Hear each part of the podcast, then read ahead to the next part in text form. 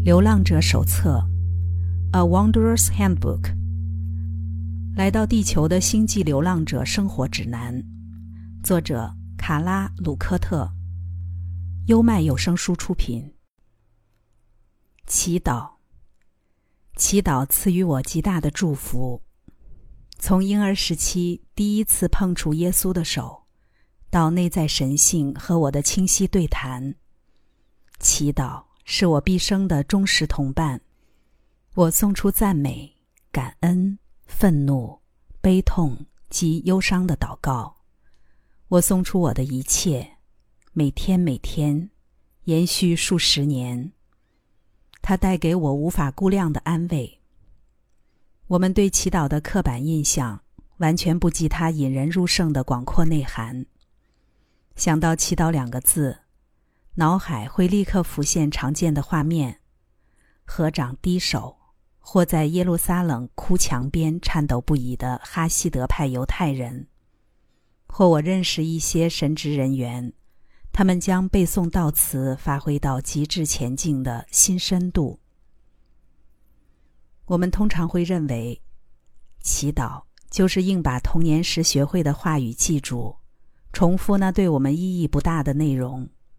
现在读来，也许更无感动。唐纳沃许将他的系列丛书定名为《与神对话》，帮祈祷解了套。我们总算有个好的措辞来描述它。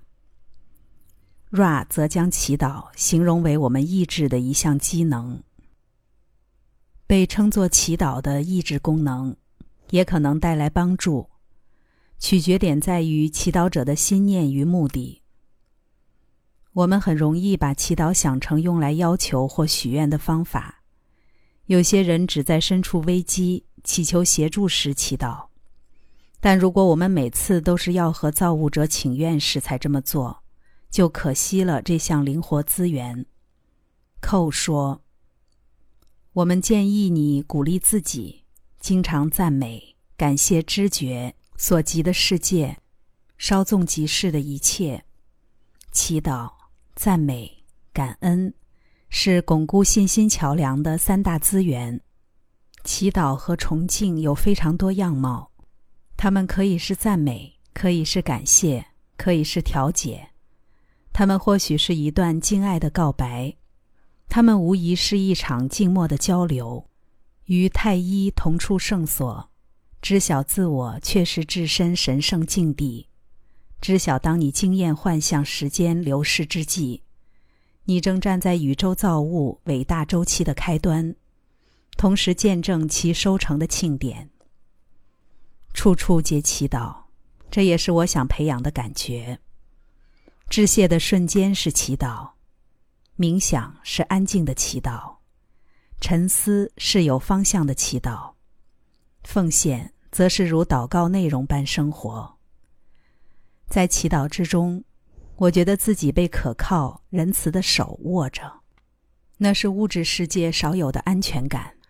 经由祈祷，与永生的造物者对话，我们将更觉察他的生命力、亲和力，以及对我们的爱。纵使是最没有把握的祈祷，一旦感知到造物者临在，都将变得非常肯定而坚持不懈的祷告。是感知临在的不二诀窍。我们将发现它千真万确。从我们自己的观点，可能永远我们都无法向别人辩护它的存在。但当我们透过和太一无限造物者交谈来练习感受他的在场，我们将惊艳到他的回馈、他的踪迹、他诚挚对着我们说话的声音。在我母亲人生遭逢黑暗时，我曾建议她祈祷。她说：“什么都没有啊，要向谁祈祷？”母亲个性比较固执，且喜欢因循明显的道理。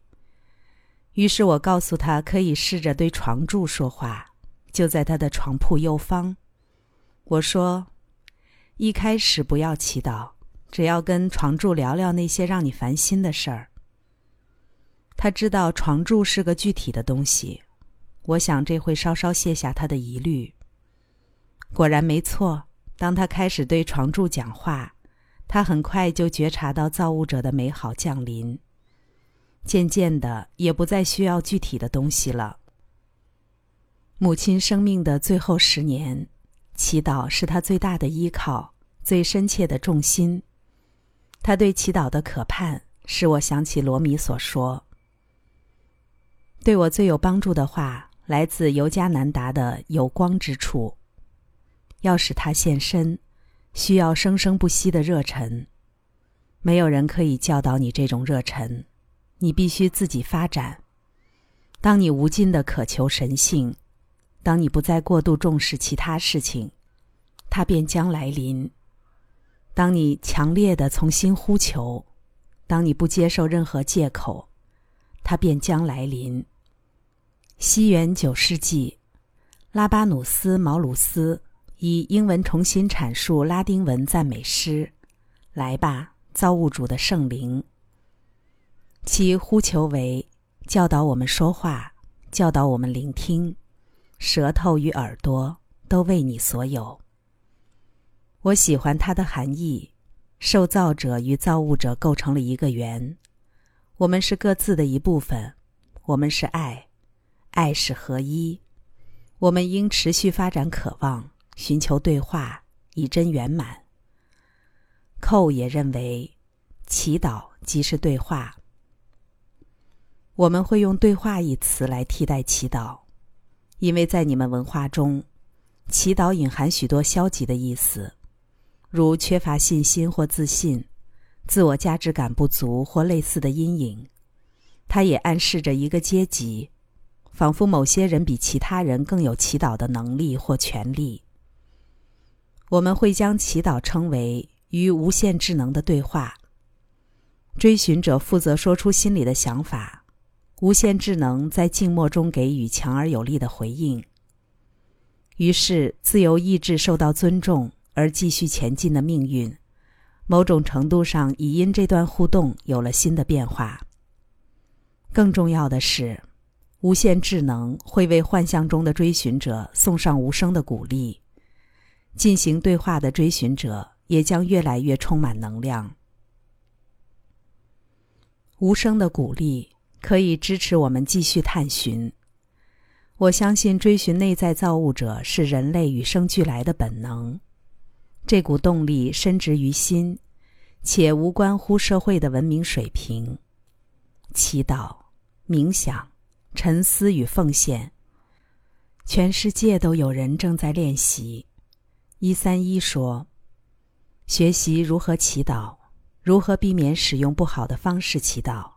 这件事至关重要。我想起自己的怒气，想起我有时对伴侣感到烦躁，还有我是怎么咒骂那些困扰我的东西。咒骂也是某种形式的许愿。真希望我可以找到办法解决。我也晓得，这全都跟信心以及宽恕有关。假想我活在怀抱信心的生命里。就会对现在激怒我的事物更有耐心，不再总是上情绪的当。看来今年还得多加努力。一三一已经非常活出信心了，没有任何人的生命只存在冷静和理性。怀抱信心的人生跟俗世的人生长得很像，一样会遭遇挑战，经历忧伤及苦难。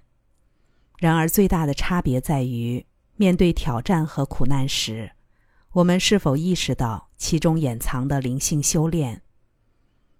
当我们知道我们受苦的原因，当我们看见内在运作的灵魂打磨机，我们会更容易接纳这些难题。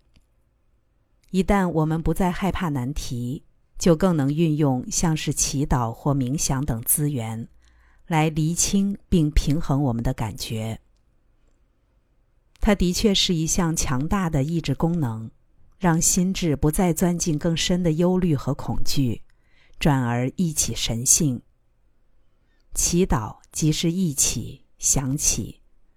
我们经由祈祷提醒自己，将注意力转往造物者，转往我们与他的关系，再以这个角度看待接下来的生命，寇说：“决定坐哪一个位置，或拨出哪段时间来祷告，似乎都是细枝末节。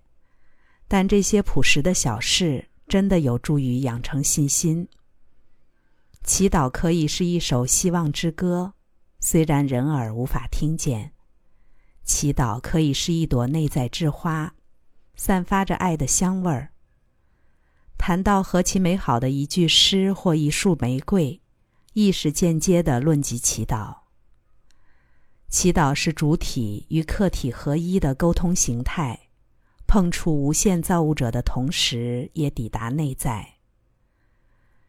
自我正与更大的自我对话，就像共组一座祈祷小屋，而那看似来自远方的合一源头——爱之所示，其实本就存于内在。因此。祈祷之旅是从自我走向内在的大我，然后再走回来，在祈祷者与接收祈祷的对象之间形成无穷的圆圈。祈祷小屋是形而上的圣殿，但我认为它相当真实。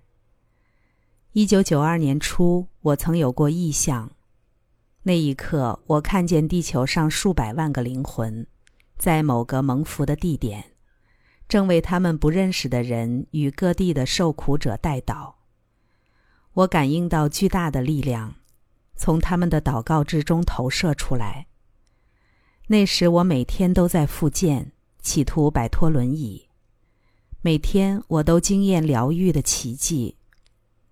寇特别提到，当你们星球大量住民自俗世凡物中抬头。走进带导、疗愈、宽恕和起悟的层次里，我们发现那是多么的美丽。即使我们陷于造物者的是愤怒、悲痛、伤心的祷告，也丝毫无损这份美丽。有时候就适合这么做。K. 威廉斯说：“我练习属于我的三阶段方案。”想让自己好起来，我祈祷、哭泣，然后将能量聚集在我的第四脉轮，始终回到内在，回到我即是爱的那个地方。不管在苦恼的心智中碰到什么情形，我都爱。如果我无论如何都找不到爱，不能去爱，我会退开一些，把这个事件圈起来，看见且感觉爱。完全围绕着它，渐渐的无法不穿透它，渗入那原本我给不了的爱的状况。寇同意。有些人发现与造物者对话很有益处，也经常诵读祈祷文来与神秘的更高力量交流。然而，要与造物者说什么都行，这个器皿就常对造物者表达愤怒、埋怨。及其他负面情绪。有时候，为了遭受过的事，或为了尝试在有限的生命里，你们幻象中每个个体截然整合自我觉知，对造物者大吼大叫，反而是恰当的选择。经验忧虑或其他负面情绪时，祈祷也十分利于反思。忧虑也是一份悼词，虽然较无条理和规律。最深入的内在对话是与涵盖且支持一切万有的大我交谈。忧虑和恐惧不仅仅会在个体的心智中翻腾，也会向无限太一发出痛苦的喊声。然而，忧虑的能量是缠绕混乱的，尽管造物者伸出安慰的手。个体也听不见、看不见、觉知不到内在那个平静、睿智、有创造力的自我。因此，当追寻者发现自己陷入泥泞、寝食难安时，别忘了，忧虑的人当然可以是祈祷者，可以进入与无限造物者的对话。他是更大的自我，每个个体都是他无可言喻。无法取代的一部分。与造物者相对时，不要压抑自己的黑暗面，因为它是自我完整、神圣的其中一面。造物者都能接纳，尤其是当我们已经加以修炼，并开始探索黑暗面为我们的意志所创造出的力量和决心。带导即是将这股意志力量用来祈请他人健康。我认为这种疗愈形态的祈祷有个关键：将世俗眼光看来生病的人视为完美的存有。就形而上层面来说，掌管肉身的创造体确实是完美的，没错。带导即是再次肯定那形而上、那更高能量体的完美，超越了肉身在幻象里的缺点。我经常使用的技巧。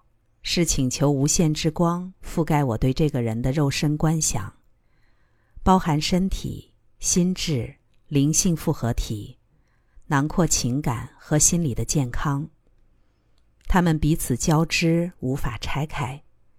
祈请疗愈时必须一并处理。寇描述另一种带导技巧：当你为了某个你觉得需要帮助的人请求协助。便是希望遭受阻滞之处，爱的力量能重新恢复。当你在自己的生命模式中更加密切的连接、调和爱的力量，你就能欣赏并显化它，接着经由催化剂或某种方式将爱传与他人。你所谓的祈祷即是方式之一，让你召唤爱去到他人身边。为对方打开一扇门或一条通道，你对这个过程的觉察以及服务他人的渴望，会使你的请求更为虔诚。当你呼求某些个体，例如耶稣基督、不同的圣者或大天使、圣母玛利亚、任何天使临在来协助他人，即是献出你纯粹强烈的爱，即使声音多么微小。对应的临在都将听见你，进而给予回应。带导时，原则上我们请求真理，请求更高的途径，而非某个事件的细节。我在我的郊区见过祈祷小组促成许多奇迹。如果我们知道有人正在为我们祈祷，或我们已经提出了呼求，那么我们可以试着。信靠祈祷的作用，借此增强呼求的能量。对于意识觉醒、有所期盼和怀抱信念的生命，无形的支持无所不在。希望你安心仰赖。在这里，器皿会称他为天使助力，且认为他如影随形。其他个体则以不同的角度描述这种现象。但概念还是一样，会有指引，也有协助。因为造物者持续透过每件事物，例如大自然、环境、其他人、巧合，和你沟通。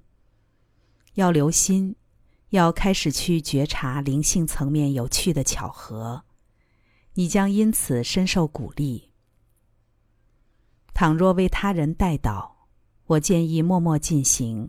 然后让它过去，请求如愿发生，骄傲也很容易来到。这是我们必须避免的诱惑。我们应该将自己视为造物者爱的管道，协助能量从相对抽象灵性的层次进到地球之内。任何为此而生的骄傲，对心灵成长并无好处。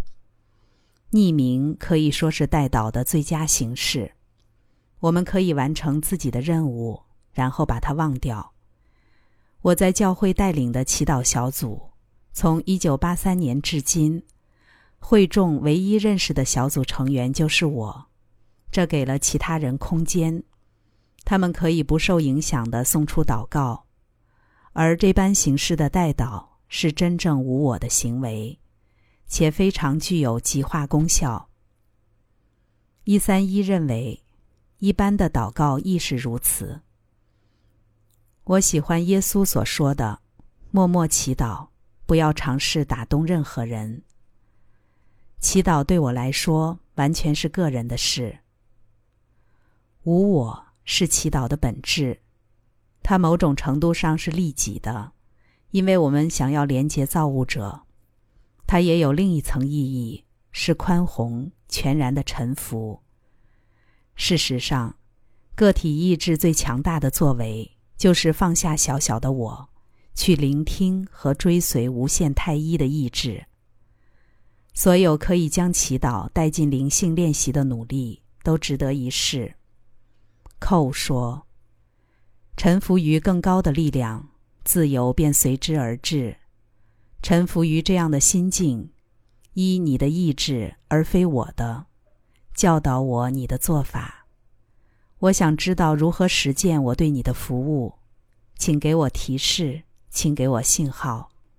问了问题便等候。”让时间经过，有时很快，有时也许等上几年，但这些问题不会停止运转，直到你找出属于自己的路。庆幸的是，生命品质无关乎事件或情境本身，只取决于你面对他们的态度。追寻者灵性上的智慧，反映在其是否选择聆听内在。练习所谓太一无限造物者的临在，或从事冥想和祈祷。有智慧的个体会放下他从世俗眼光看来能力不凡的心智，转而拾起那讲述伟大原初意念的无声奥秘。他打开了手，放掉必需品，放掉急迫性，不再紧握烦恼和担忧，仅靠信心伸出脚。踩入半空，多么贴切！信心，即是相信发生在我们身上的事，它本该如此。相较于事件引发的催化剂，我们做出什么回应，才是牵动生命的轴心。此外，祈祷带来的注意，通常出乎意料。麦克分享：我几乎每天晚上祈祷。希望造物者指引我找到他要我做的事，但一直都没有揭晓，像是要给我惊喜一样。结果今天早上醒来，我全身充满对生命的爱，好一阵子没这样了。赞叹生命，听起来真老派，可我不管，在这样的早晨，什么事都是对的。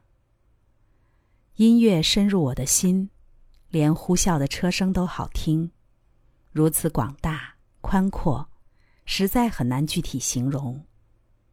我得说，我曾忽略这一切，感谢造物者把这份美好的礼物送给我。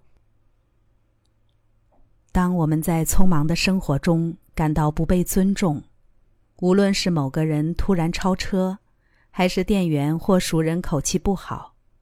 祈祷是随时待命的帮手。我的朋友乔琴提过一件事：婆婆请她帮忙买一条换色皮带，这种皮带包含一个扣环和各种颜色的皮带，可以搭配出好几种样式，与单条普通皮带比，也只贵一点而已。当他问店员有没有这项商品时，店员说：“那是上不了台面的俗物。”店里绝对不卖这种垃圾。这样轻蔑的说法让乔琴觉得很不舒服，只好带着受伤的心情回到车上。但身为神职人员的他，随即从困窘中领悟到，这个人一定很痛苦，才会如此烦躁粗鲁。他显然需要有人给他帮助，而非对他发怒。于是乔琴开始祈祷宽恕和抚慰的源泉。便如甘霖般倾泻而下。寇说：“因另一个人而感到愤怒或伤心时，可以将这个器皿称为祈祷的冥想形式，共与那担任忧伤或愤怒催化剂的个体，替伤害你的个体祈祷，也是帮助自己的深层心智重新定位，朝向真理。我们与造物者为一。”这是存在的真理。祈祷是与他直接对话，他创造，同时围绕在你们当前经验的这个幻象。祈祷是组织自我内在的能量，朝向爱的原初意念，最终与之协调一致。因此，并非得到回应才算有效，不需要预设每次祈祷都要见到明确的答案，或说，该保持的假定是，与无限及神性互动不仅可能，而是必然。祈祷透过极化的方式产生直接识别和交流，而忧虑则以较无条理的样貌来连接神性。正是与无限智能之间的这般沟通过程，促使追寻者重新磨砺、思量、表达，渐渐看到自己始终挂心的事件更为真实的构面。一三一引用圣德兰的话。圣德兰说：“如果我过去就能理解到，在我灵魂的小小圣殿中住着这么伟大的君主，我不会老是将他遗忘。只是太不可思议了，他的宏伟足以涵盖成千上万个世界，却愿意把自己圈在这个小地方。他是上主，其实可以随心所欲，但因为他爱我们，便使自己配合我们。”圣德兰想象的场景好美，借由祈祷，我们迎向合一，在合一之中，我们造物者当下的情境全都和谐同振。在合一之中，我们获得新的观点，且因此看见我们一点儿也不小。寇说：“每一句祈祷，每一个你想起太一造物者的片刻。”都创造共鸣，充满光亮，连接无限而生的喜悦与平静，会驱使你沿着代表时间的 x 轴与代表空间的 y 轴移动，超越所有幻象。其他个体将因你之所示受到深刻的感动及协助。在俗世虚空的肉身载具中，你的意识即是最大的宝藏。觉知意识可以产生珍贵的反馈，让我们慢慢领会自我，感受内心深处自然提升的前进之意。我会在意料之外的时刻默祷，只因我突然觉察自己是谁，那真是天大的慰藉。想要加入祈祷行列，寇表示：对于持续从事祈祷冥想。或正尝试这么做的人，我们始终给予支持，好比船的龙骨，强化每个个体探寻之旅的稳定度。这也许是我们通讯的方式当中最常使用的一种。我们不会被视为自我以外的来源，因为可以用如此启发心灵的形式接收我们的个体，皆采取合一、完整的思维来看待自己。这个器皿喜欢一句话，不住的祷告，描绘作为观察者或处于流动状态下的他。当自我对周遭世界保持适度的觉察，就会自然出现这样的心得。安住在心轮绿色光芒，喉轮蓝色光芒，眉心轮靛蓝色光芒，三个较高能量中心是多么令人愉悦。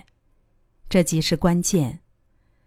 每一位灵性学生都渴求这股确定的感觉，盼望找到自己在更大宇宙之中的定位，同时愿能脱去俗世枷锁，恒常觉知自己是共鸣的一员，无时无刻欢庆万事的美丽，喜见万物的真理。刚才带来的是《流浪者手册》，祈祷。优麦有声书出品。